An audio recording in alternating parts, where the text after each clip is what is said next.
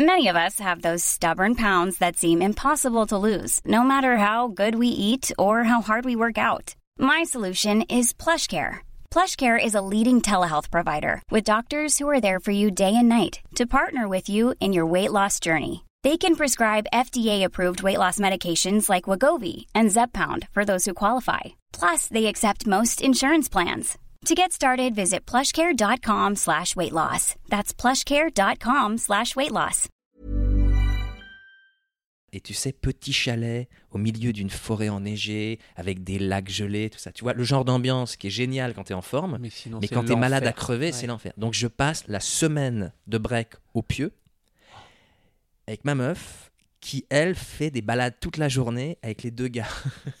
les deux autres gars qui, évidemment, je soupçonnais d'être euh, Oh là là, d'être sur le coup. dur. et de se dire bon bah puisqu'il Un ne peu profite jaloux à pas de sa- l'époque. ne profite pas de sa copine et puis voilà et, et- et jalousie mais tu sais la jalousie morveuse dans ton pieu et elle me racontait euh, tout- tout- toute leur balade de la journée le soir et, et je l'interrogeais quand même tu vois un peu euh, fiévreux et jaloux sur les deux gars et, et elle me rassurait mais je sentais que dans sa manière de me rassurer il y avait quand même quelque chose il y avait quand même des quoi. tentatives et donc c'était un cauchemar parce que j'étais mal et en plus euh, avec- le sentiment que j'étais en train de, de perdre ma nana quoi. Ah putain, ce hash- ça c'était vraiment pas des bonnes vacances. Jalousie morveuse qui arrivait de nulle part. Euh, il était incroyable. Ladies and gentlemen, this is your uh, captain uh, speaking. Bienvenue, welcome sur le vol à destination de Tourista. Les chefs de cabine Maximuska et Marie de Breuer, qui ne se sont évidemment pas rencontrés ivre-mort à Phuket, sont à votre entière disposition pour vous faire passer un agréable voyage. Alors attention, PNC aux portes, désarmement des toboggans et surtout évitez les glaçons dans le jus de tomate. Bon vol. Je sais plus comment on fait déjà. Ça fait longtemps qu'on n'a pas fait. Hein. Tu fais bonjour et bienvenue. Bonjour et bienvenue dans ce nouvel épisode de Tourista. Il a interprété les textes de Tchekhov, Shakespeare, Molière, Feydeau, ainsi que le générique de Tourista. Notre invité est le comédien, auteur et metteur en scène François de Brouwer. Il sera bientôt à l'affiche de la nouvelle série Netflix Fiasco d'Igor Gottesman qui va, je le sens, être un énorme carton. Ses seuls en scène finissant standing ovation et ses performances d'acting bluffent toute la profession. Et avant qu'il nous raconte ses aventures et qu'on enregistre le prochain générique de l'émission, je dis bonjour à celle sans qui François n'aurait pas de sœur. Je dis bonjour à Marie de Brouwer. Oui, c'est moi. Et François, c'est mon frère. Ah là là. François. Il regarde son portable, il en a déjà rien à foutre. Non, le podcast n'a pas commencé. Depuis qu'il est sur Netflix, celui-là, ça y est quoi. Euh, François, ça faisait un, quasiment un an qu'on devait faire cet épisode, mais euh, trop de fast life quoi. Je sais pas si tu te souviens, on a failli en faire en public euh, pendant que c'était. Ah oui, oui, on avait l'idée de de faire en public, c'était c'était pas une mauvaise idée ça, de le On- faire au petit Saint-Martin et puis je sais plus pourquoi ça s'était pas fait. Parce qu'on est, on est trop Parce fast life. est- Bah, on a mains. tellement Ouais, de projets. ouais. Fast life, moi j'avais pas saisi le- euh, l'expression. Écoute, du coup là, on est à la messe avec des chouquettes. Ouais, Mhm. qui sont notre public. Voilà. Vous vous amusez les chouquettes? Marie, Ça parle pas, ça parle pas c'est des chouquettes. Marie, ça moi j'ai voit. fait la chouquette, c'est pas Il a fait la chouquette, J'ai alors. pas fait d'accent. Parce qu'on m'a prévenu qu'il fallait pas faire d'accent. Marie, Je peux, faire, je peux faire la chouquette. est-ce que t'as as peur euh, que ton frère dérape aujourd'hui? Non, ça j'ai pas peur que mon frère dérape. Ouais. Euh, mais disons que je suis un peu plus tatillonne que lui. Bon. Euh, on commence par quoi? Ça, ouais, ça fait longtemps là qu'on s'est. Je vous ai dit bonjour quand même, je vous ai même pas dit bonjour. Bah, bonjour, Ouais, François. bah non, parce que tu m'as fait une super intro. j'étais- Salut les amis. Salut François. Je me suis, je me suis permis de name dropper, mais parce que j'ai vu ça sur la. Je sais pas si c'est encore annoncé officiellement, mais il y a eu des projets qui ont été annoncés sur. J'ai vu ça sur internet, donc je me suis permis d'en parler. De quoi Fiasco? Ouais. Ouais. Oui, oui, c'est vrai qu'il y, a- y aura Fiasco en 2024. euh. Ah 2024 ou 2023 sur Et le on petit vient- CV. Ouais. Ah ouais, 2023 Ah oui, non, parce qu'on vient de finir le tournage là, Oh là il y a là. quelques jours. Et euh, ouais, c'est super, écoute. Je pense que ça va être très très drôle. Mais bon, moi j'ai une petite partoche, faut pas. Et C'était sur Paris ou alors c'était un petit peu l'aventure? C'était Paris et euh, banlieue parisienne. Euh, moi je joue un fermier, donc euh, une partie, Ah. des, des- partie du tournage qui était dans une ferme euh, Pas trop stylé. en banlieue, ouais. Ouais, ouais. Bon, Je on le a- vois bien en fermier. Ouais. fermier, frère de Pierre Ninet, Oh là qui, là. voilà, qui joue un Du réalisateur. coup, un- je suis un peu la sœur de Pierre Linet aussi maintenant. Ouais, plus ou moins. Attends. Ah oui, voilà, c'est méta Tu tout vois ça là. Ouais, ouais, ouais, François, ouais. c'est mon frère. François, c'est le frère de Pierre Linet dans la série. Donc moi, je suis la sœur de Pierre Linet. Je suis plus qu'une personne de Pierre Linet. Let's go Bon, alors maintenant je vais vérifier si ton frère est euh, doué en anglais. Est-ce que tu pourrais, s'il te plaît, François, te présenter comme si tu étais dans une auberge Oh de là là jeunesse, là là. dans une ferme? Euh, en Australie Euh, Tu fais du fruit picking, il n'y a que des touristes étrangers autour de toi et tu veux te présenter comme ça. Comment tu ferais, s'il te plaît? Hi guys, uh, my name is uh, François, François François de Breuer. I'm the, the brother of uh, Mary, Mary de Breuer, Yes. the, the girl who is uh, doing a lot of uh, podcasts and uh, and stuff uh, with uh, Maxime Musca. I don't know if you know him. Very nice guy with a lot of hair. Uh, For the moment, for the moment. Not. Uh, Oh, you're gonna cut You're gonna cut? I'm gonna behold. No, don't don't Oh. do that. Don't do that. Um, so I'm a comedian uh, and uh, a writer. I like to write uh, what I play or play uh, what I write. C'est une catastrophe. Um, but uh, I'm uh, comment on dit surtout? Mainly I'm mainly a, a comedian. Mm. Uh, I like to Alors play. déjà, uh, j'adore que François ne sache pas qu'en anglais, comedian, ça veut pas dire comédien, Ah oui, ça veut dire humoriste. ça veut dire humoriste. Mm. Ouais, t'es c'est un- humoriste. Non, mais voilà, petit peu. c'est- c'est c'est- c'est les faux, les faux amis, comme on les appelle en anglais. Oh là là. tu es un acteur. Non, c'est un comment on dit euh, un lapsus. J'ai fait un lapsus en anglais. Ah, parce vois que ce tu je veux dire Peut-être- voudrais être bah, comédien. peut-être qu'il y a un- mais non, comme- non, peut-être qu'il y a un désir d'être humoriste Ah qui ouais. n'est pas complètement Ah oui, assumé, peut-être quelque part. tu. Ah, Ah, Laissez-nous dans les commentaires non. pour nous dire est-ce qu'il y a un fantasme? Oh là là, on va rentrer dans les tréfonds du Des deux l'esprit. Brouwer de ouais, la ouais, ouais. dynastie. Est-ce que tu as fait euh, beaucoup de- d'auberges de, jeunesse? Euh, Parce que cette présentation, je l'ai pas, j'ai pas senti l'expérience de la présentation en anglais. Ah ouais, ouais, Ouais. ouais, ouais. Bah, j'ai pas fait beaucoup d'auberges de jeunesse, je dois avouer. Hmm. Et, euh, et je suis pas hyper euh, doué en anglais. Mais euh, Bah, j'avais, j'avais visé dans le mille alors. tu vois. Ouais, ouais. Ouais. Avant de partir en aventure avec toi, qui nous emmèneront en Chine et ailleurs, moi j'ai trois hashtags. Oh là là, je te le dirai plus tard. Mais pour l'instant, d'abord, Mais attends, vas-y. j'ai préparé des petits trucs moi aujourd'hui, ok Ok. Je fais des petites nouveautés. Let's go. Mais Je suis au d'abord, courant. est-ce que tu peux nous dire, s'il te plaît, ce que tu nous as préparé pour ce grand jour? Oui. je peux te dire ça. C'est donc bon, François c'est mon frère, ça je pense que tout le monde l'aura compris par rapport au fait qu'on a le même nom de famille. Et donc j'ai fait un quiz spécial moi pour savoir si vous m'écoutez quand je parle. Donc il y a un de mes meilleurs potes versus mon frère. Oh merde, la pression. On va pas apprendre grand chose, mais ça voilà, ça va partir en règlement de compte cette petite affaire. Oh putain, il va falloir être full focus là. Quand j'étais petite, on partait souvent avec nos parents Mhm. à Cotignac, un petit village dans le Var, euh, très joli, dans une baraque de potes de ma mère. Et là-bas, je me suis fait une grosse cicatrice au genou droit. Oh putain. Mais comment Petit 1, en fuyant un sanglier dans le noir? Petit 2, en construisant une cabane dans un arbre? Petit 3, en tombant. Oh là là. Attends, là, François, Ah, si, j'avoue, tu, je si vais- tu sais pas ça, franchement, tu vas te faire renier direct. hein. Ouais, je me souviens pas, Marie, je suis désolé. La cabane Euh, je suis mal. Euh, moi, je dirais en tombant. Oui, c'est Bah ça ouais, Oh parce non que je te vois pas. Tu vois quand même, je te connais bien parce que je te vois pas construire une cabane. Et Oui. c'était quoi la première? Euh, Rhinocéros, non, le. Cou- ah, que non, non. Te faire poursuivre, faire poursuivre par un sanglier, non, Je non, non, faut pas déconner. Faut pas déconner. Faut pas déconner. Effectivement, c'était en tombant. Ah, ouais, je suis pas mécontent. Bah, petit point pour mon Con- frère. Contignac Cotignac. Et toi, t'aurais dit quoi Bon, j'ai dit la deuxième. Ah, t'as dit la voilà. deuxième, La qui était, cabane, ouais, un peu ouais, la plus- cabane, ouais, oui, qui était un peu plus exotique. C'est très beau Cotignac. Si jamais vous passez dans le Var et tout, c'est trop stylé. C'est vrai. Lors d'un voyage en Croatie avec mes meilleures copines, on s'est trompé dans les Airbnb et on a dû dormir dans la voiture une nuit, dans un parking. Et Mhm. dans ce parking, j'ai fait un truc dont je suis pas fière. C'est quoi? Ah, bah, carrément, il y a pas de proposition. Là, il y a pas de propal. T'as pissé dans un. Qu'est-ce qu'elle a fait dans cette voiture. T'étais dans- T'étais dont avec tes amis Ouais. Putain. Ah oui, très, po- très possible de, de- un, petit, un petit pipi dans un dans une. Non, mais pipi, c'est compliqué. Oui, bah non, en même temps, pourquoi tu so- pourrais pas sortir de la voiture pour pisser Ouais, mais parce que peut-être il y avait des gens dehors ou quoi. Qu'est-ce Hmm. que tu peux faire qui Un est- parking extérieur. Est-ce Et- que c'est c'est- c'est c'est du domaine sexuel? Non. Non, pas du tout.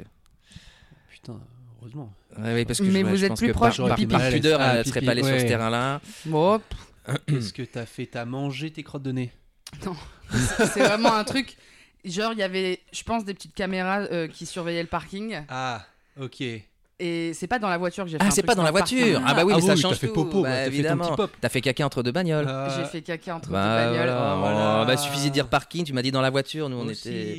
ok. J'ai fait un dans ce parking, j'ai fait un truc dont je suis pas pardon, Écoutez-moi quand je parle en on fait. oui, euh, non. Oui, non, mais on avait entendu. euh, C'est juste que voilà. Ouais, j'ai et c'est une anecdote terrible parce que Bref, ça, j'ai la honte parce que c'était pas genre, oh petite crotte, hop, ciao.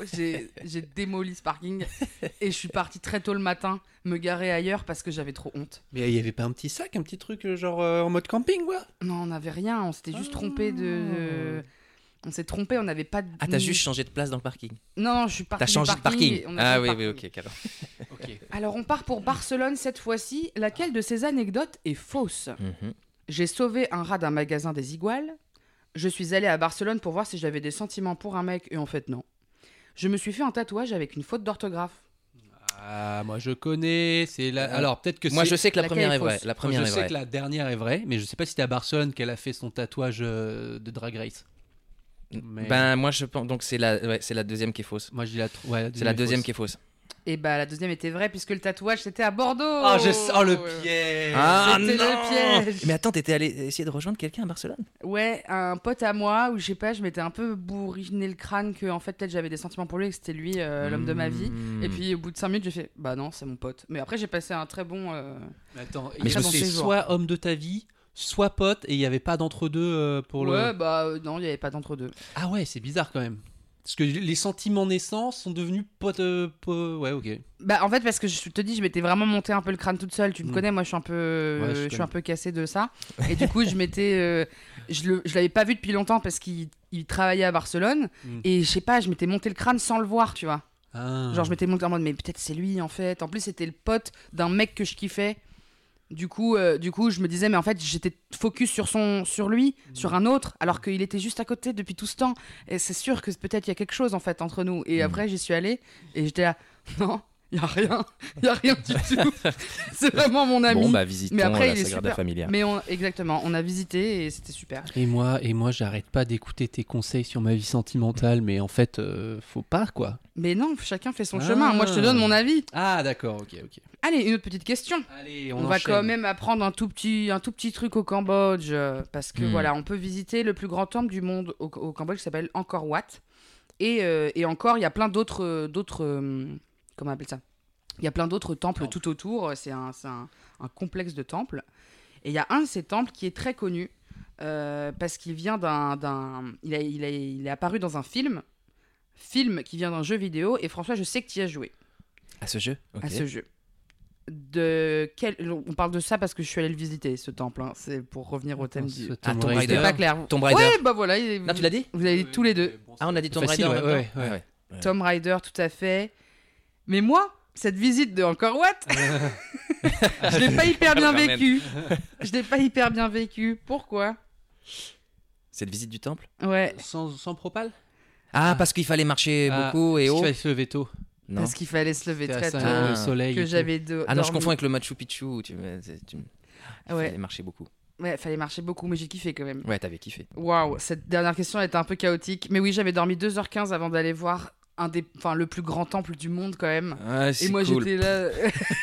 Vraiment très bonne imitation de moi. J'étais défractée parce qu'il faut y aller au petit jour pour voir le lever de soleil et tout. J'étais ah ouais ouais le temple de Tomb Raider, mon balai un moi.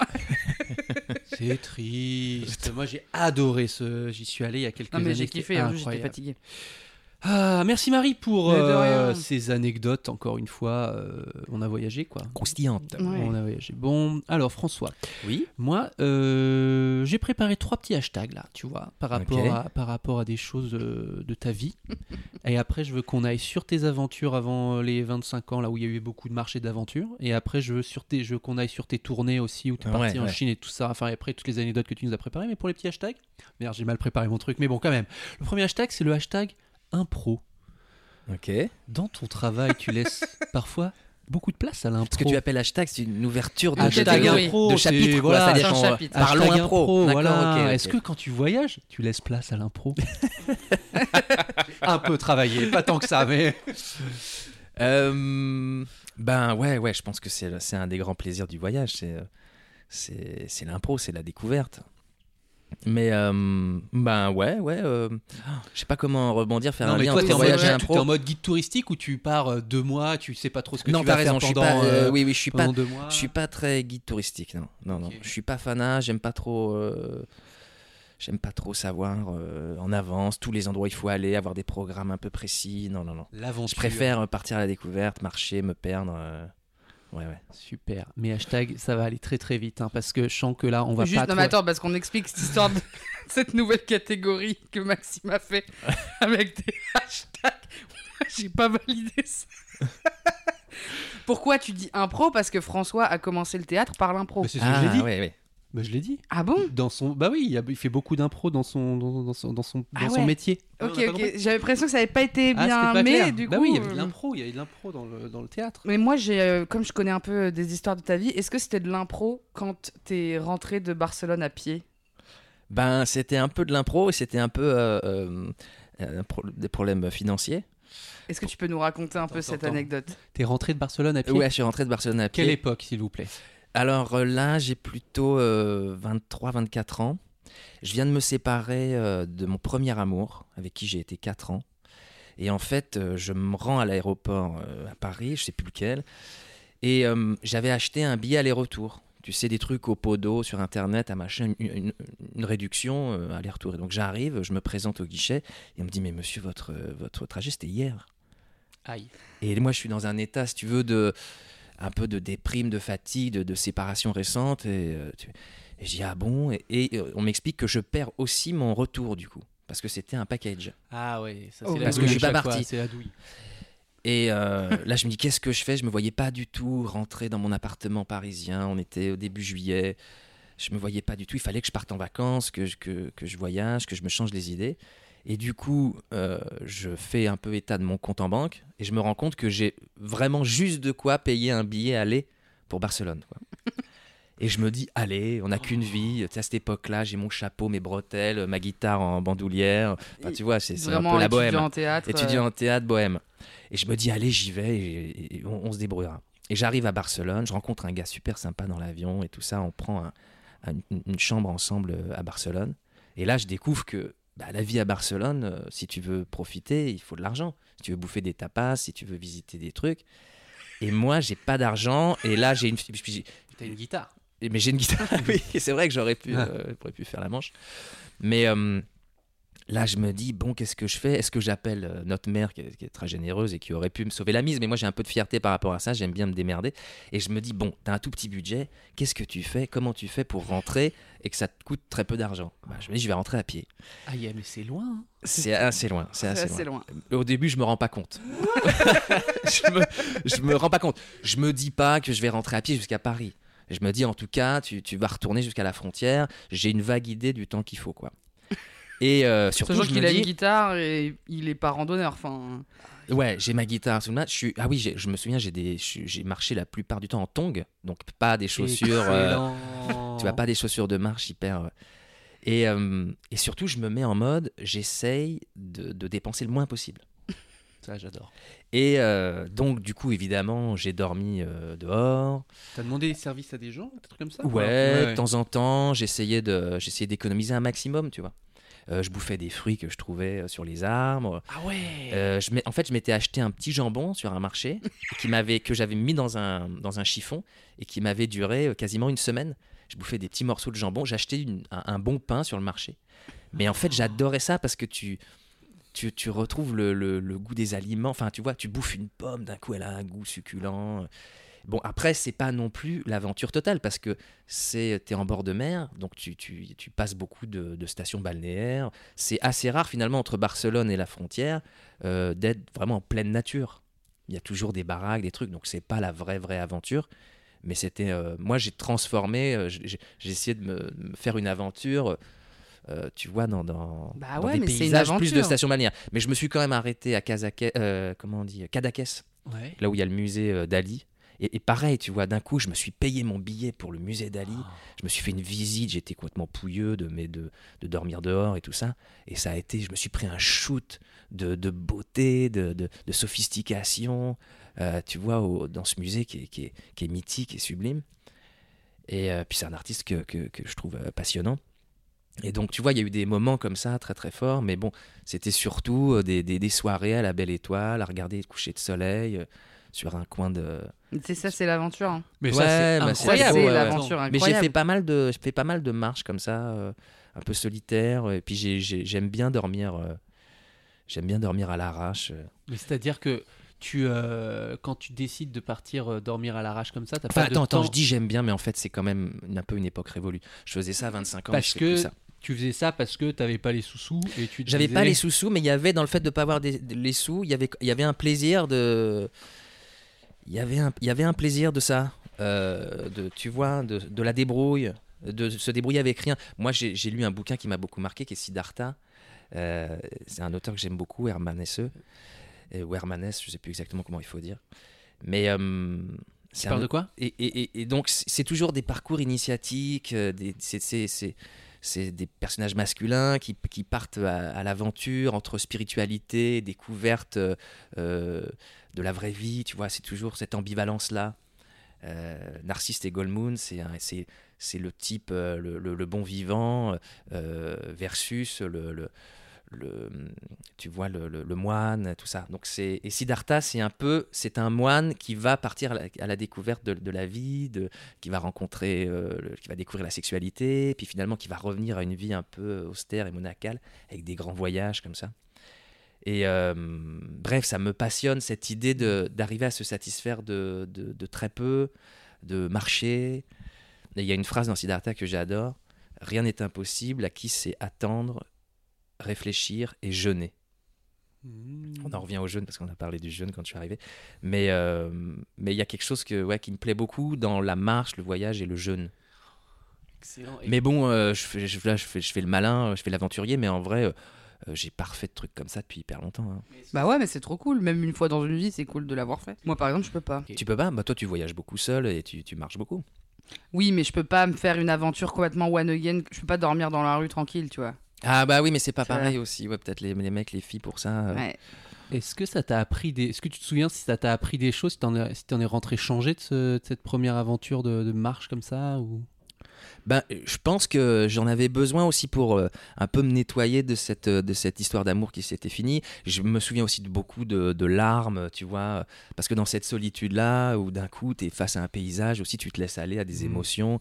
euh, moi, je suis pas quelqu'un qui, qui... Ouais, je suis quelqu'un d'assez pudique et qui se laisse pas forcément aller à, à ce type d'émotions. Je pense que ce type de marche, c'est très propice aussi à vivre des émotions hyper exaltantes et qui sont un peu, euh, euh, comment dire, qui sont un peu accentuées par euh, ce, ce- quand, tu, quand tu te mets dans ce mode de vie où, avec, où tu manges peu, où tu goûtes, enfin je sais pas, il y a, y a- y a un truc de... de- moi de toute façon, y a- y a- j'ai une attirance pour la vie euh, un peu monacale et euh, cette austérité-là. C'est vrai. C'est marrant, elle, valide. Je valide. Eh, ce serait pas l'heure du deuxième hashtag hein, que...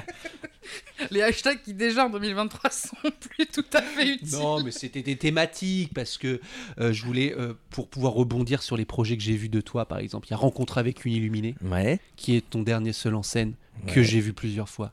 Qui, à chaque fois, ça finit en standing ovation, c'est incroyable. Tu joues des personnages. Bon, bref, c'est, il faut, il, est encore, tu vas le rejouer dans pas longtemps d'ailleurs. Et justement, là, ces deux dates euh, au Théâtre 13, on fait une captation. Et est-ce qu'après elle sera disponible euh, quelque part? Et après, elle sera disponible à partir de février-mars 2024, elle sera disponible. Donc bon. Mais, et on fera sans doute peut-être euh, une ou deux dernières dates aussi parisiennes, événements. euh, Ah. Voilà, voilà. Impeccable. Et bien, donc. Et puis il y a de la tournée aussi, si jamais il y a des gens Ah. qui vous écoutent, j'imagine, partout en France. Ah, mais évidemment, c'est. Ah, et en Suisse, on va à Neuchâtel, on va, on va- Enfin voilà, il y a une tournée qui sera annoncée en juin. Bah, alors, Ah. ça sera le quatrième hashtag tourné. Mais là, on est sur le hashtag rencontre. Ah. Bah oui, rencontre avec une illuminée. Est-ce que tu as fait des rencontres incroyables en voyage Parce que dans ton spectacle, tu fais une rencontre incroyable qui a changé ta vie. Avec euh, d'ailleurs euh, le personnage de Stella qui est Estelle Meyer que nous avons interviewé dans Tourista. Vous pouvez aller écouter l'épisode aussi. Tout se connecte. des rencontres en voyage un petit peu? Je suis en train de réfléchir et. Est-ce que j'ai fait des rencontres en Entre deux voyage? bouchées de jambon. Non, quand tu es en tournée ou alors ouais, c'est vrai que est-ce que, est-ce Bah, que tu en fait, oui, quand tu voyages seul, tu fais. Ouais, quand tu voyages seul, tu fais plein de rencontres. Ben oui, j'ai fait plein de rencontres, mais j'ai pas, euh, j'ai pas des rencontres marquantes au point de, de rester amis euh, longtemps, je crois pas. Comme nous, par Pas exemple. comme nous. Bah oui, c'est vrai que vous, c'est une rencontre euh, qui a duré dans le temps. Bon, Non, comme ça. hashtag, ça va dégager direct. ça ne marche pas. Marie, non, mais qu'est-ce que tu veux que je te raconte Tu- Après, je peux te raconter des, des- mes- rencontres euh, fugaces ou des non, des non-rencontres aussi. J'ai pas mal de non-rencontres. C'est quoi là un peu sur le plan, euh, sur le plan amoureux. Alors oui, en voyage, j'ai eu pas mal de, de, de- ça a failli se faire, tu vois, mais ça s'est pas fait. En fait, il y a eu des fois où ça s'est fait, mais je pense pas que ce soit les histoires les plus intéressantes. Mais il y a eu des rencontres. Moi, j'ai une, si j'ai une anecdote qui est pas mal dans le genre, Vas-y, j'adore. dans le genre non rencontre. En fait, je suis parti jouer à, à- à New York dans une université qui s'appelle Princeton, qui, a- qui est au nord de New York. Mon, mon solo, euh, La loi des prodiges, mon premier solo.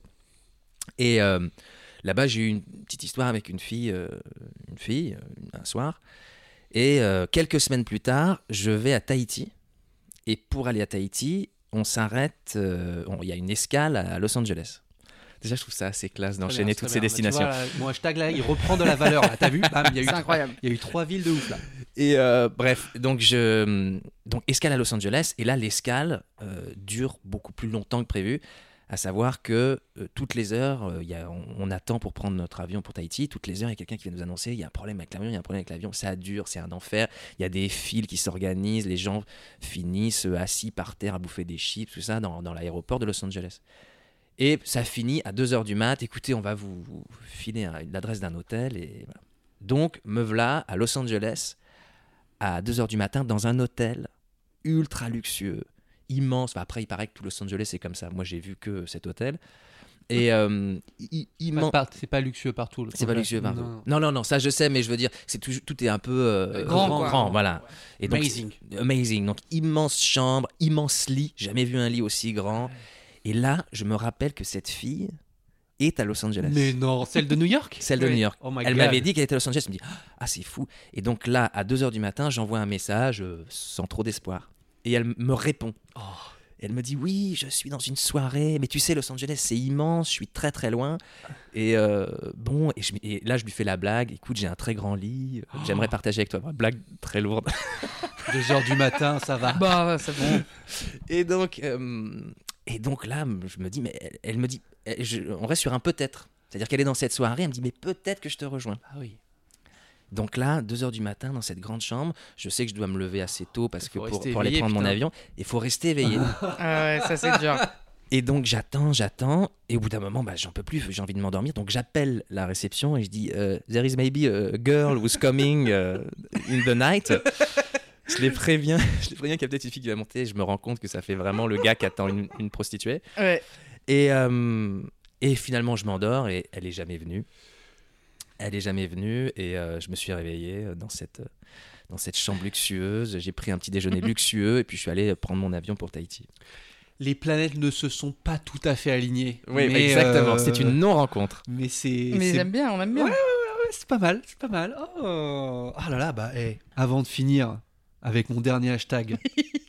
non, mon dernier hashtag c'était. Bon, non, c'était juste, mais je suis pas sûr. Non, je le garde pour plus tard. Vous savez quoi? Je le garde pour plus tard. Oui. Et là, on va peut-être aller sur. euh, Non, sur. Bah, t- si t'as des aventures de, de tournée ou alors dans tes premiers voyages, tes premières expériences euh, ou les, Les aventures premiers de tournée voyages, euh, bah, les premiers voyages. J'ai fait un, un- un voyage euh, qui était super. Euh, et c'est marrant parce que hier soir, en- en- j'ai rappelé un copain avec qui on a fait ce voyage-là. Et c'était hyper émouvant. Ah, trop bien. Parce que je lui ai dit que je faisais ce, ce podcast avec vous. Et je lui ai dit, tiens, mais tu te souviens? Et je voulais me rappeler, euh, si, est-ce que lui, il avait des anecdotes, des souvenirs?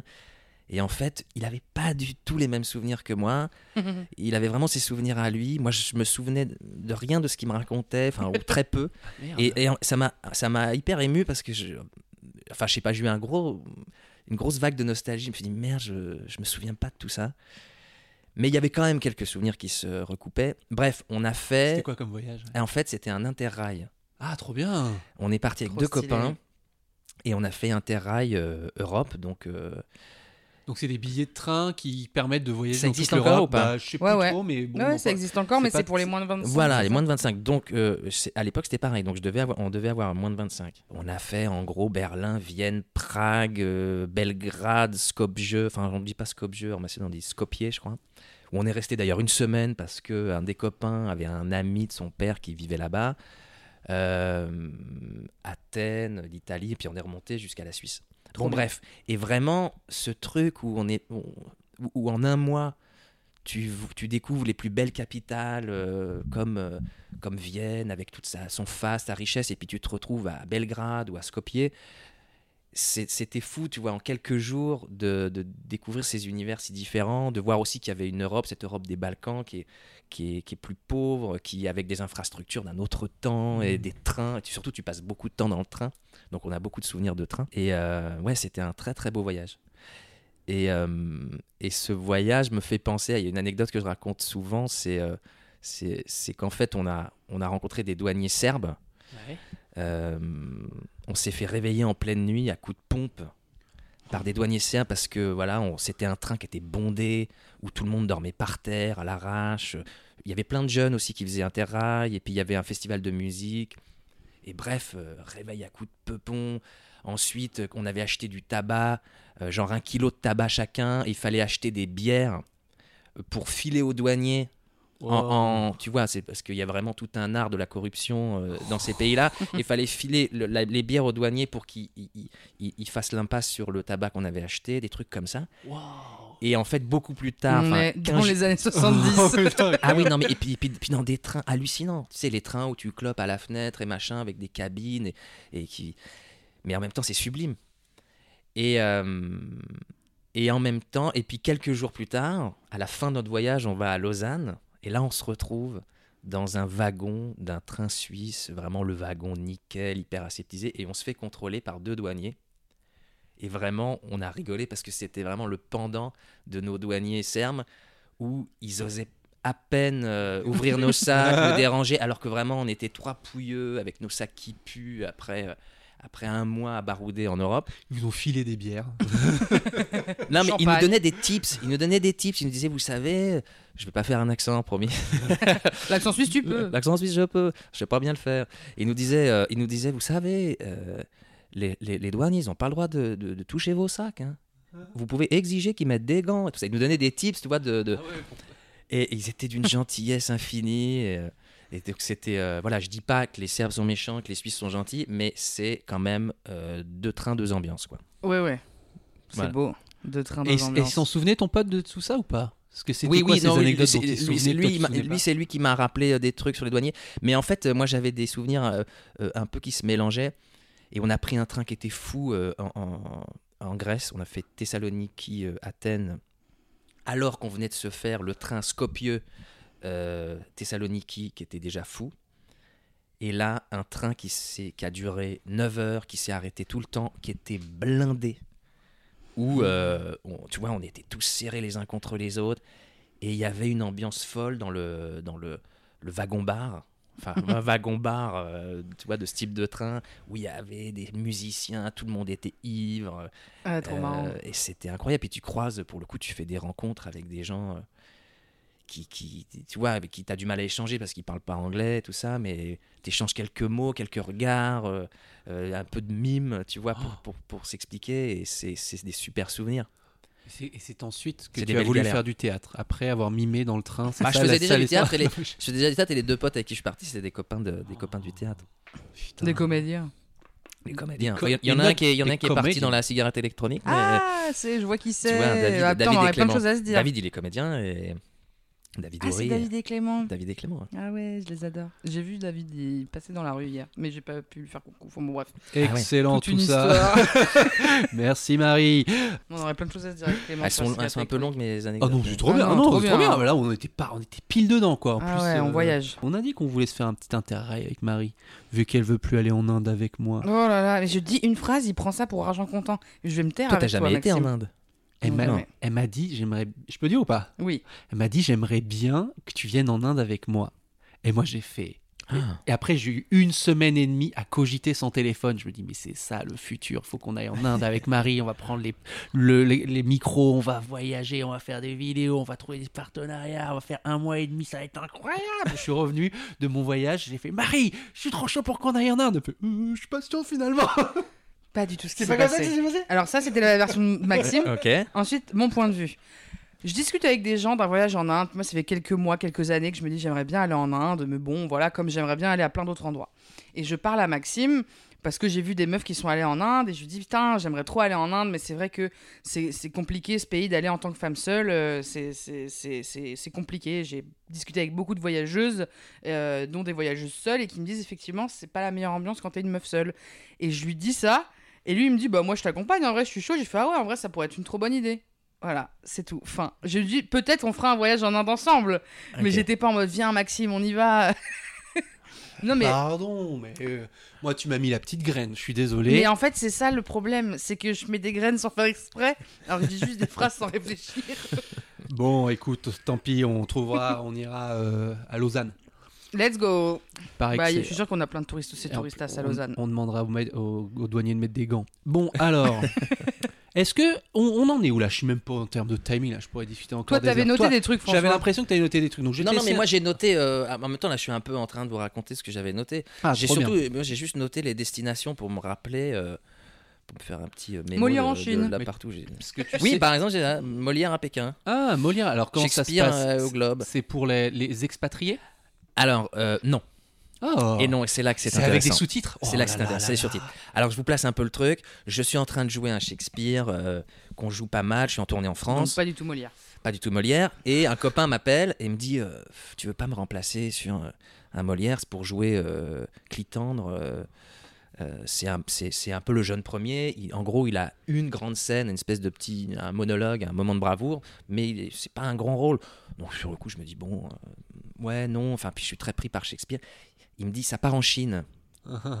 J'ai dit écoute, c'est simple, je le fais. Je me démerde. Quoi qu'il arrive, je le fais. Parce que ça faisait vraiment partie à ce moment-là. Après, j'ai un peu plus voyagé depuis, mais, euh, et notamment avec euh, mon solo, mais, mais pour moi, ça, ça faisait vraiment partie du fantasme de la tournée, c'est de partir loin. Et, et donc, je lui dis, je me démerde et j'y vais. Mais le truc, c'est que moi, j'ai pas joué le rôle avant. C'est lui qui a joué le rôle avant la Chine. Moi, j'ai créé le rôle, enfin, j'ai repris le rôle en Chine. Très bien. Avec Donc, toute l'équipe qui avait J'ai déjà- fait deux trois, deux, trois, deux, trois, euh, deux, trois sessions de répète à Paris. Et puis, le spectacle part en Chine. Et du coup, je, ma confrontation entre moi, ce que j'ai travaillé et imaginé comme acteur du rôle, et le public, c'est en Chine devant des Chinois. Mmh. Dans des salles immenses, parce que c'est des salles, euh, c'est du délire. Comme ils accueillent un spectacle, c'est des trucs. Tu joues pas dans des salles comme ça en France. Il y a 2000 Chinois. Putain, 2000, 2000 Et, personnes dans euh, le public, c'est énorme. C'est énorme et, euh, et on est fait sur titre. Donc toi, tu arrives avec tes petits effets, tes- ta manière de, de, de prendre les répliques, évidemment, où tu, tu, tu te fixes sur le spectacle, comment il a été créé, l'acteur qui l'a fait.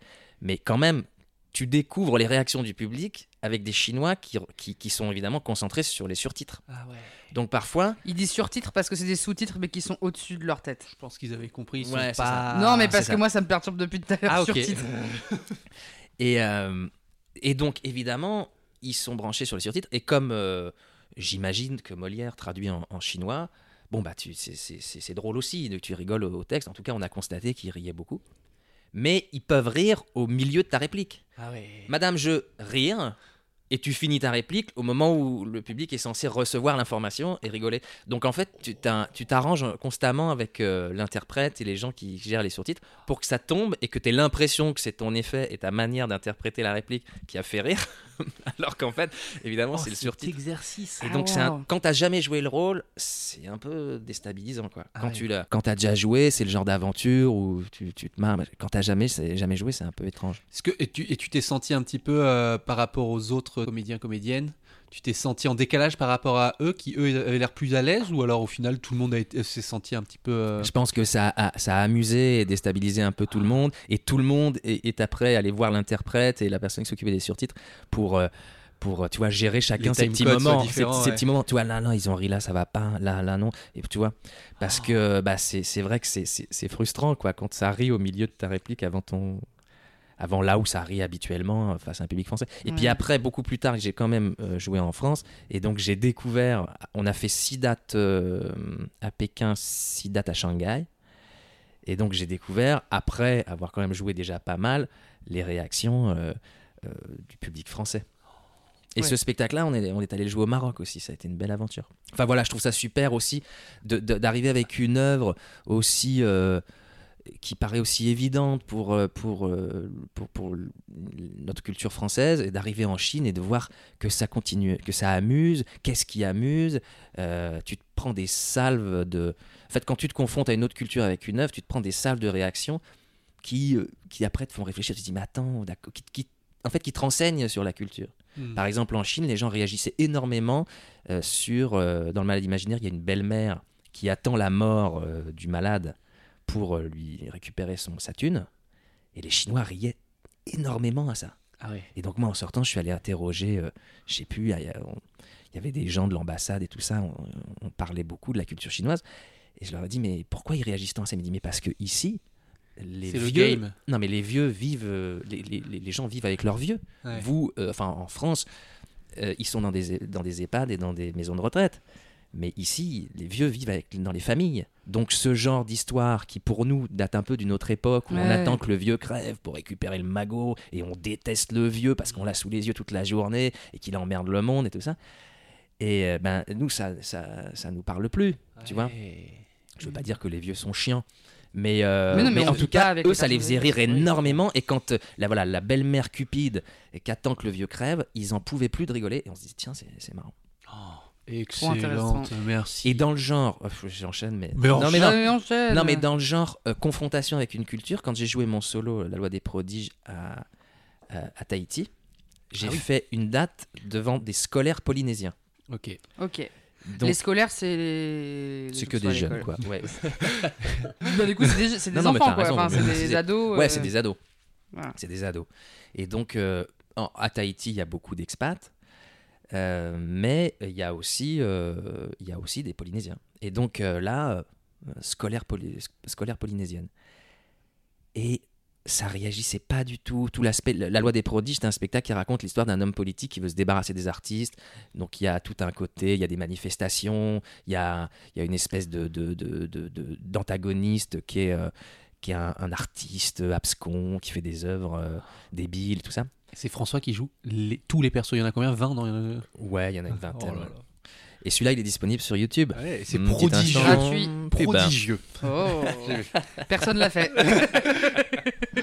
C'est dans les articles. Oui. Ouais, ça- Et donc, euh, donc je joue la loi des prodiges. Et donc, ils accrochaient pas trop sur le, sur le côté, sur les, les problèmes artistiques, les problématiques politiques, la manif, tout ça, qui sont des moments où en France, ça réagissait beaucoup. Ah Ils ouais. réagissaient peu. Mais en fait, à un moment donné, il y a une histoire d'amour entre deux adolescents.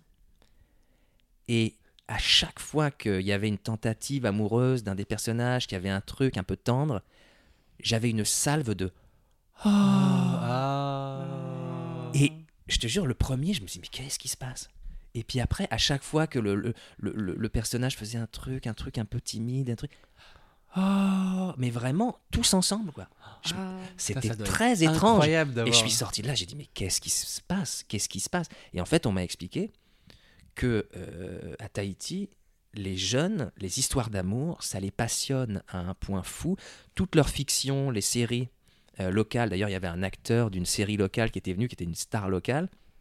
Tu vois, donc une star sur une île, quoi. Et, euh, toutes leurs séries sont sur, c'est que des histoires de passion amoureuse, voilà. Et, et en gros, voilà, ils sont, ils sont complètement transportés par ces histoires-là. Et le, le- le pendant pas très marrant, c'est qu'apparemment, c'est c'est un des endroits dans le monde où il y a le plus de suicides passionnels.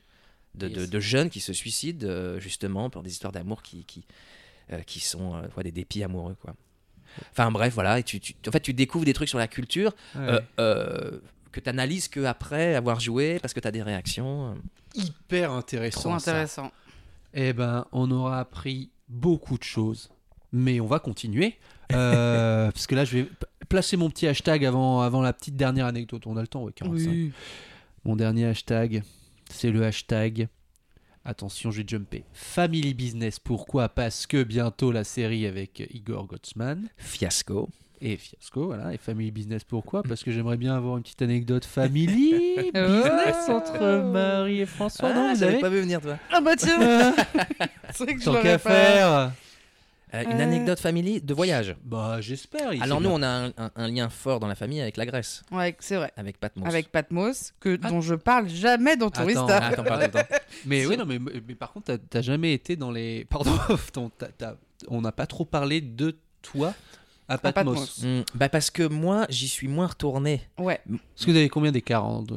Nous, on a 10 ans d'écart. 10 ans d'écart. Et euh, non, mais moi, euh, moi j'ai des souvenirs beaucoup enfants de Patmos parce que Et moi, ma- du coup, euh, j'étais pas. t'étais pas encore, euh, t'étais pas encore là, ou Ou je venais pas parce que j'étais trop petite, quoi. ou tu venais Ouais. pas que t'étais trop petite. Mais euh, en fait, notre mère, elle est tombée amoureuse de Patmos. De- maintenant, elle, a- elle- elle loue une petite maison là-bas et tout ça.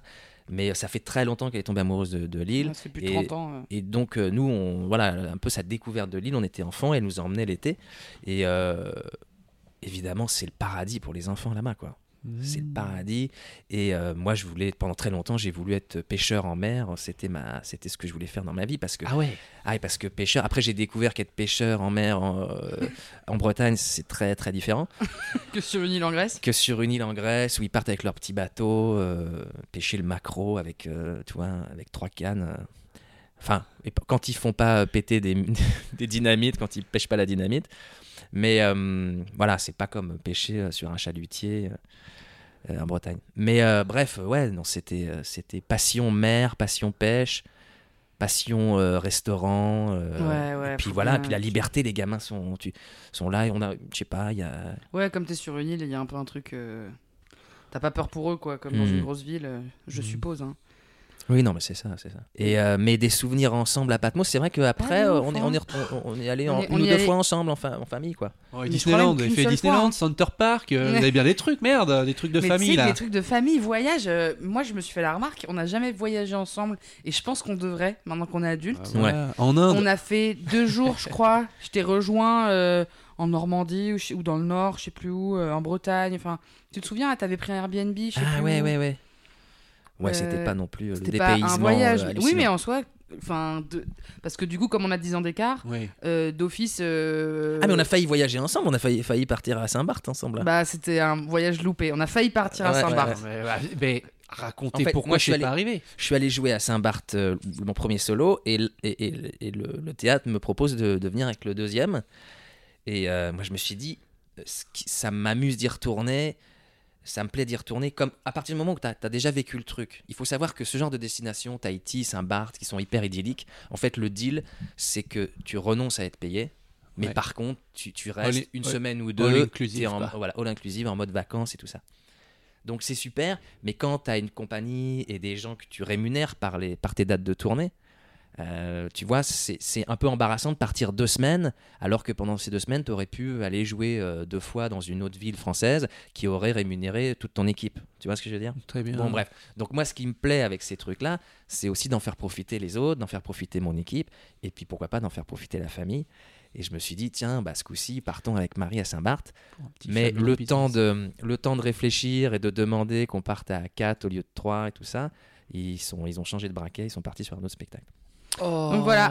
Marie, et sauf que moi j'étais ah ouais horrible je devais Ah. partir là là et genre euh, moi j'ai ça m'a brain de ouf j'étais en mode oh, putain il faut que je décale mes trucs et tout euh, et, euh, et moi au début je lui dis non je suis pas dispo en fait parce que j'ai des obligations de travail et après je dis ça à à la production avec qui je bosse ils ont dit Marie si t'as l'occasion de partir à Saint-Marc on décale tout tu te barres en fait arrête de Ah. réfléchir tu vois Euh, c'est du montage enfin on n'a pas une et bon, bref bon finalement on n'est pas parti mais c'est pas grave c'est pas grave Ouais, on, on le fera. on le mais fera. on le fera un Ouais, jour ouais. et surtout euh, le, le, le, le fait qu'on ait 10 ans d'écart fait que bah, lui il s'est barré de la maison, il avait 17 ans, 17-18 ans, moi j'en avais 8 et que Mhm. du coup euh, moi j'ai fait la majorité de mes vacances euh, sans, sans mes frères quoi, j'étais plus en famille avec des potes et, euh, et que maintenant on est tous euh, vieux et, euh, et, et adultes et qu'on peut partir toi, en plus vacances. Que, euh. plus que tout le monde. Donc il y a pas non, il y a pas une année hein. Eh ben, Ben, il y en a sûrement des, tr- des trucs de Bah, mariage, Suède, un des petit trucs truc de ça. famille, de mariage, de ah Suède, À, ah, Suède, à Suède, moi j'ai un- j'ai une, une anecdote cata de Suède. j'adore. avec moi?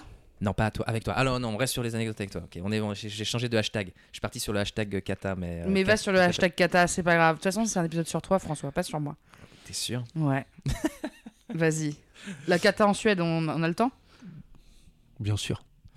Merci. Non, mais non, mais en même temps, c'est pas ouf. Mais là, j'y pense, euh, j'y pense là, mais je pars en Suède. On décide de se faire un petit break d'hiver Ouais. avec euh, ma copine de l'époque, donc celle dont je m'étais séparé pour partir à Barcelone. Donc j'étais encore plus jeune jeune. que Barcelone.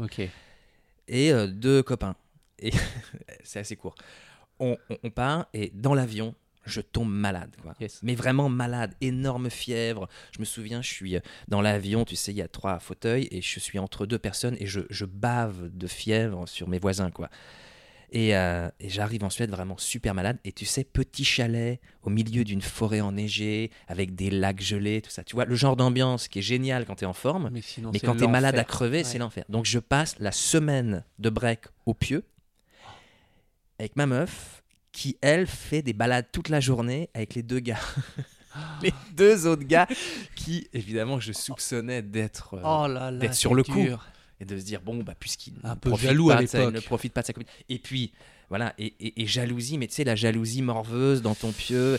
Et elle me racontait euh, tout- tout- toute leur balade de la journée le soir et, et je l'interrogeais quand même tu vois un peu euh, fiévreux et jaloux sur les deux gars. Et, et elle me rassurait mais je sentais que dans sa manière de me rassurer il y avait quand même Il y quelque avait chose il y avait quand même des tentatives et donc c'était un cauchemar parce que j'étais mal et en plus euh, avec- avec le sentiment que j'étais en train de, de perdre ma nana quoi. Ah putain, ce Ouais, hash- ça c'était vraiment pas des bonnes hashtag vacances. Jalousie morveuse qui arrivait de Jalousie nulle part. Euh, il était incroyable. Ah ouais, ça ouais. Je... bon, Ouais, ouais. Oh là là, Là, c'est t'as eu dur. une hein. sensation de frisson. Bah, je me, ça m'a rappelé cette époque-là où t'étais, on n'est pas, ouais, on n'était pas sûr de nous et jaloux et machin, tu vois. Ça a beaucoup. Et maintenant, quelle assurance hein. Mais c'est clair, le gars. Vous êtes plein de. Maintenant que Marie me donne des conseils sentimentaux là, je roule sur la vie. Euh, Je sens qu'il y a un switch qui se fait aujourd'hui et que maintenant, plus rien de ce que je vais dire, tu vas y croire. Et du coup, c'est foutu. C'est foutu. On... on- on Putain, bah moi j'ai pris les billets pour l'Inde là. Excuse-moi Marie. N'importe Euh. quoi. Qu'est-ce qui s'est passé? Non, on va on va remettre On les, va- on va remettre on- les bases. On va, va remettre les bases, de, de voilà. Parce François. que. De toute façon, c'est un bon moment pour mettre les bases parce qu'on. C'est le dernier qui s'appelle Tourista déjà. Ouais, ouf, hein, on- normalement hein. normalement. Mais tu sais que j'ai regardé un film là, horrible film de, comédie sentimentale sur euh, Netflix. Ok. C'est une office de tourisme, c'est nana qui part au, au Vietnam pour aller euh, voir si elle va euh, mettre une euh, faire l'office de tourisme aussi au Vietnam. Son agence, ça s'appelle Tourista. C'est à Los Angeles. Alright. C'était donc ça depuis le début. Donc euh, il y en a qui arrivent à, trouver des partenariats. Quand... Bon bref, allez. euh, Et vous annoncez pas le nouveau titre, euh, j'imagine pas encore. Non, Si. c'est la petite surprise. Ah, ça, c'est ce une sera la surprise. Le, le- surprise. le cherry on the cake. Mais Ouais. euh, ouais, donc là on va s'occuper. On là il est- Hello, on I'm va euh, se- François Tu veux, tu veux nous la faire la, la, la, la, la dernière fois en. Ah, on aurait, tu pourrais nous la faire en direct, le, le générique. Tu te, tu te souviens par cœur ou pas? Non, c'est compliqué. hein. Euh, oh, bah, justement, je peux le tenter en, euh, en mémoire. Ah ouais, ouais. Vas-y, fais-moi le tout. Jet. Ladies and gentlemen, this is uh, your captain uh, speaking. Uh, welcome, uh, bienvenue uh, à bord uh, du vol à la direction de Tourista. Euh, les chefs de cabine, chefs de bord, euh, Marie de Breuer et Maxime Musset sont heureux de vous recevoir euh, à bord. C'est pas ça tout à fait, mais on s'y retrouve. Qu'est-ce que je dis après? Le jus de tomate. Déjà, le jus de tomate Euh, Et surtout, n'oubliez pas les glaçons dans le jus de tomate. PNC aux portes, ça va, ce serait bien. Oh là là, incroyable, j'ai les frissons, j'ai les frissons. Hein. Tu vois, c'est là que tu, tu vois, j'ai quand même beaucoup écouté. Ouais. Tu as loupé la moitié que- du texte, François. Oh putain. On se calme. Et oh, la, la famille, family business, là, on se calme. Euh, Le règlement de compte, euh, je l'avais dit. hein. on, on est pas mal là. Euh, François, est-ce que euh, t'es- t'as fait un peu tout le tour de ce que tu voulais nous raconter ou t'en as une pépitasse que, que, que tu voudrais vraiment placer je, je, avant je de sais pas, j'oserais pas appeler Pépitas. Non, non, sans, sans le soutien de votre curiosité, je pense que je vais pas me lancer dans une autre, euh, Une autre une autre anecdote. Mais nous, on est toujours curieux. Non, mais t'as pas de pépite? Je sais pas, tu veux que je regarde un peu ma liste de. de Et En fait, tu sais, dans, dans les épisodes, il y a généralement une anecdote un peu, euh, un peu au-dessus des autres. Est-ce que tu l'avais en tête ou pas? Ou est-ce que tu l'as déjà balancé Ou tu l'as déjà balancé Parce qu'on a déjà plein d'anecdotes. Donc, nous, notre épisode, il est déjà très bien. Après, j'en ai beaucoup qui sont liés au théâtre, mais bon, je vous ai déjà raconté. Ouais, euh, des- passionnant. bien, Non, mais passionnant. En, en même, en même temps, euh, tu es une personne de théâtre, donc si tu nous racontes pas des anecdotes de théâtre, qui va le faire, Ouais, ouais. François Hein, Non, mais Shakespeare au Globe, par exemple, ça va parler au théâtreux, mais ça va pas. mais, mais ça, ça- mais moi, je suis, on est curieux. Attends là. Le Globe, c'est le théâtre qui a été construit par Shakespeare. Ok. Euh, donc, euh, il a été reconstitué. Mais c'est, si tu veux, c'est, c'est, c'est, euh, je sais pas comment dire. Il se trouve où? Il se trouve à Londres, Oui. au bord de, de la Tamise, et, euh, et donc si tu veux, c'est, c'est un carré euh, dans un cercle. En, en gros, ça s'appelle le globe, pas pour rien. C'est-à-dire que quand tu es sur la scène, tu es vraiment englobé par le public, complètement. Donc les gens euh, par terre sont debout, et tu as trois ou quatre étages de balcons qui t'entourent. En fait, il n'y a pas de lieu où il y a une plus grande proximité avec autant de, de spectateurs. Tu vois? Parce que même quand tu te retournes, comme c'était, quand tu te retournes, tu as, encore des gens qui, te- qui sont là, qui te regardaient de dos. euh. Et bon, bref, c'est un lieu incroyable. Et donc, on est allé jouer. Il y avait des espèces de d'olympiades shakespeariennes là-bas. C'est quoi des Olympiades shakespeariennes? Euh, ouais, euh, ouais, ça nécessite précision. en gros, les 37 pièces de Shakespeare, Shakespeare a écrit 37 pièces, étaient jouées chacune par un pays différent. Et notre spectacle, beaucoup de bruit pour rien, avait été retenu pour représenter la France. Donc on jouait entre les Espagnols et les Congolais, quoi.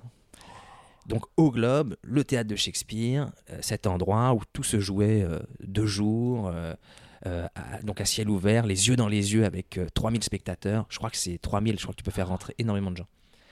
Et, euh, et donc, euh, et, et ils nous font une visite du lieu. Bah, je pense que ça va parler, je sais pas si ça va parler aux gens. On, fond, nous fait une visite du lieu et si tu veux, il y a plein de hum, traditions qui sont liées à ce lieu, forcément. Tu vois, il y a des statues qui racontent tout un truc. Il y a le balcon, de, le fameux balcon où se jouait la scène de Roméo et Juliette. Il y a tout un tas de trucs. Donc on visite comme ça. Et moi, le personnage que je jouais dans la pièce était, si tu veux, un type qui c'était un peu le bras droit du méchant, du vilain, comme on dit, euh, comme disent les Anglais. Et euh, il- son rôle dramaturgiquement dans la pièce, c'était quand même de d'amener vachement de, de scandales et, euh, et, euh, et de dérision. Et c'était un type qui était qui s'appelait Boraccio, donc qui était ça qui veut dire barrique. Donc il était bourré tout le temps. Et le metteur en scène me dit bah tu vas euh, rester sur la scène pendant toute l'entrée du public et tu vas tu vas improviser avec les gens, tu vas faire des conneries mais plutôt en muet, tu vas boire dans ta fiole, tu vas passer un coup de balai, tu vas taquiner les gens. Tu vas aller nettoyer, euh, bon, ça je sais pas s'il m'avait demandé ou je l'avais fait de moi-même, nettoyer les statues, les nichons des statues, tout ça. et, euh, et bref, ce que j'ai pas raconté pour, pour, pour bien me faire comprendre, c'est que pendant la visite, il y a un endroit qui est le centre du globe. C'est-à-dire que sur la scène, il y a euh, en avant-scène, il y a un endroit qui est vraiment le centre de la sphère Ouais. et où se joue, où se jouaient historiquement tous les monologues de Shakespeare. Wow. Shakespeare, à son époque, il était très très réputé pour ses monologues. Et je pense qu'aujourd'hui aussi, son, sa, sa- sa postérité, euh, euh, on, on doit sa postérité beaucoup à ses monologues, parce qu'il y avait plein d'auteurs élisabétains qui écrivaient des histoires incroyables, des trucs que même des scénarios hollywoodiens n'oseraient pas faire. Mais, euh, mais en tout cas, lui, il avait cette, cette force pour les monologues. Et donc, il nous montre cet endroit-là. Et, euh, et là où se jouent aussi les prologues et les épilogues des pièces. Parce qu'il y a toujours des, souvent des prologues dans les pièces de Shakespeare. Bref. Donc je fais mon truc avec le public qui s'installe, qui est là, donc qui est hyper nombreux, je suis très intimidé, je fais le con, je les embête, je les fais un peu rire, machin, mais ils sont... Et sans faire exprès, je m'installe à- sur, à cet endroit-là. Oh là là. Je me pose avec mon balai sous le coude et ma petite fiole en train de boire. Et je me pose, et là le silence se fait dans le globe. Tout le monde s'attend à un truc de Tout le monde s'attend Ah à ce que j'a- j'amorce la pièce. donc, donc là, le silence se fait partout autour de moi. Je jette un coup d'œil. Je vois tout le monde qui se tait. Et euh, je me dis, putain, il faut que. Mais moi, je n'ai pas de réplique. C'est pas moi qui démarre la Il faut un pièce. petit coup de génie là. Mais il faut un truc, il faut, il faut un truc. Et je dis, je peux pas parler parce que. Et là, je me prends très tranquillement une gorgée, une fiolasse. Et vraiment, juste, je regarde le public. Et je pense que mon personnage est une espèce euh, de type qui est dans l'outrage en permanence. Et je regarde et je fais.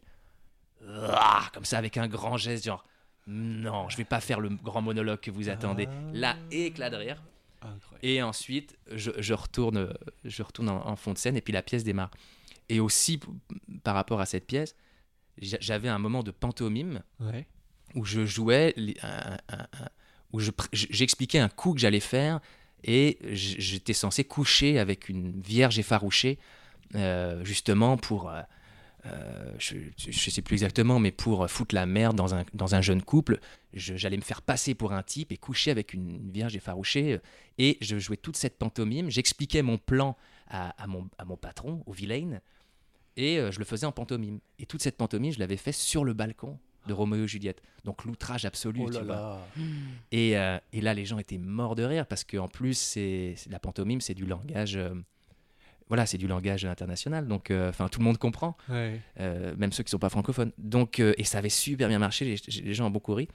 Et le souvenir de ce moment a été très important pour moi parce que je, à partir de là, je m'étais dit qu'il fallait que j'écrive à partir de mes improvisations parce que c'était un moment que j'avais trouvé en improvisant et que le metteur en scène avait eu la, la gentillesse et l'intelligence de garder dans le spectacle. Et je m'étais dit, bon, il faudra un jour écrire des spectacles que en improvisant.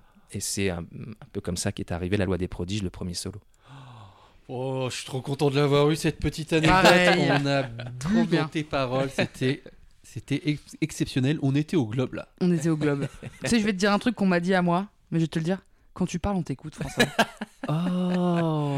Et, euh, et c'est pas tout le monde. T'as vu que je, me, je me suis levé pour cette anecdote. Oui. t'es J'étais un peu affalé dans le le canapé petit depuis doigt le début. levé du micro. Et je me suis vraiment levé. Je, je crois que j'avais vraiment envie de, la transmettre. habité. Vraiment, c'était passionnant. Ah ouais Euh, je suis Ouais. trop content. Et est-ce que tu pourrais euh, nous donner deux trois trucs que tu aimerais faire dans ta bucket list, des choses que t'as pas encore fait que tu rêves de faire euh, Alors, j'ai hyper envie de découvrir le Japon. ah ouais. Et j'aimerais beaucoup euh, partir travailler en Italie pendant au moins six mois. J'ai un fantasme euh, sur l'Italie. J'aimerais tourner au cinéma euh, en Italie. En fait, j'ai tourné une scène en italien au conservatoire avec mm, un prof de cinéma qui s'appelle Pierre Acnin Ouais. et euh, qui nous a fait découvrir tout le cinéma, euh, toute la comédie italienne des années, euh, je veux pas dire de conneries, mais euh, c'est plutôt 60-70. Et euh, peut-être un peu plus tard, 70-80. Et il nous a fait découvrir euh, ça, et ça m'a passionné. Et, et- et j- j'avais euh, désiré jouer une des scènes de Nous nous sommes tant aimés en italien. Et j'avais adoré ça. Et ce qui est passionnant euh, quand tu es acteur avec une langue étrangère, c'est que en fait, tu peux être un autre interprète. Tu peux vraiment. euh, De toute façon, les, les- les- les gens qui, qui ont double nationalité, ils, ils racontent ça souvent. Mais euh, je pense les acteurs aussi, il y a un truc spécifique. C'est-à-dire, quand tu joues dans une autre langue, Mm. tu, tu deviens forcément un personnage. Et puis en plus, tu t'en, tu t'en remets à une musique, à une musicalité. Donc il y a un truc qui se distance par rapport à la psychologie que tu aurais naturellement dans, dans ta langue maternelle. Et c'est assez passionnant. Et je crois que les, les- j'aimerais bien jouer en anglais un jour, mais jouer en italien, c'est vraiment de l'ordre du fantasme. Et donc, euh, ouais, partir six mois euh, ou un projet en Italie, un tournage, ce serait génial. C'est parfait tout ça. Merci beaucoup François d'avoir pris du temps pour nous. Avec grand plaisir. Merci infiniment d'accepter de faire la V2 de notre euh, Générique. Donc, on va te garder un petit peu tout à l'heure, Ok, si t'es d'accord. avec plaisir. Oh, trop bien, donc on va, on va, on va réfléchir à ça. On a, on a préparé les petits trucs. Ouais, avec Marie, on va, on est, on est, on est sur le dos là. Ouais, donc vous ça inquiétez avance. pas, ça va arriver. On prend Ça notre temps. tranquillou. Bon, j'ai eu un petit Covid qui nous a un petit peu ralenti entre temps. Voilà, ça arrive. Voilà, après, voilà, secret défense euh, de la médecine. Non, comment on dit Ouais. C'est quoi qu'on dit euh, On dit euh, secret médical, non le- Secret médical. Bon, un bref, ça ça arrive, ça arrive, les amis. Ça arrive. On est sur euh, voilà et bientôt l'Inde, hein, comme comme on vous l'a dit, ça arrive. le projet avec Marie. Mettez plein de commentaires. On va vous faire un road trip. C'est parti Allez Et merci de vous abonner au compte Instagram, de partager les épisodes et, et, et, et que l'aventure continue. Et on a deux... Ouais, et cet été aussi, on, a, on commence à avoir on a un petit Non, non, non, vous inquiétez pas. Ok, bon, la, Oui. suite, la suite arrive. C'était le dernier hashtag. Allez, ciao